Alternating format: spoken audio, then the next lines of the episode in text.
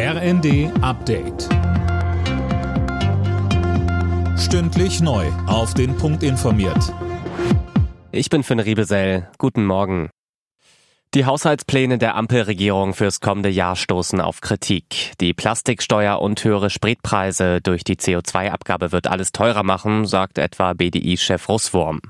Auch die Wirtschaftsweise Veronika Grimm kritisiert die zusätzlichen Belastungen für die Bürger.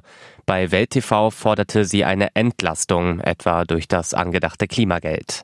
Die Menschen mit niedrigen Einkommen, für die ja diese Härten besonders schwer abzufedern sind, die würden von einem solchen Mechanismus profitieren, denn die haben typischerweise einen sehr kleinen CO2-Fußabdruck und würden dann pro Kopf genauso viel zurückkriegen wie alle anderen. Und das wäre natürlich die richtige Richtung der Politik.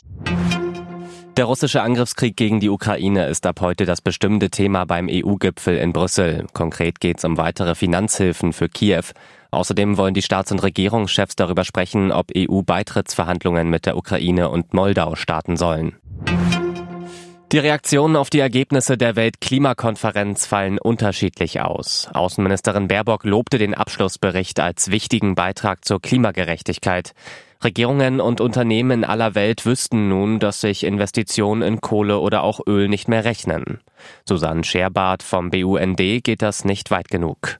Wir haben zwar gesehen, dass wir uns von den fossilen Brennstoffen im Energiesystem abwenden können, also es wird von einer Abkehr gesprochen, aber wir haben es nicht geschafft, uns zu einem wirklichen Ausstieg und äh, schon gar nicht zu einem gerechten Ausstieg aus den fossilen Energien zu einigen. In der Fußball Champions League haben RB Leipzig und Borussia Dortmund gepunktet. RB holte einen 2 zu 1 Sieg gegen die Young Boys Bern. Dortmund spielte 1 zu 1 gegen Paris Saint-Germain. Beide Teams hatten sich zuvor schon fürs Achtelfinale qualifiziert. Alle Nachrichten auf rnd.de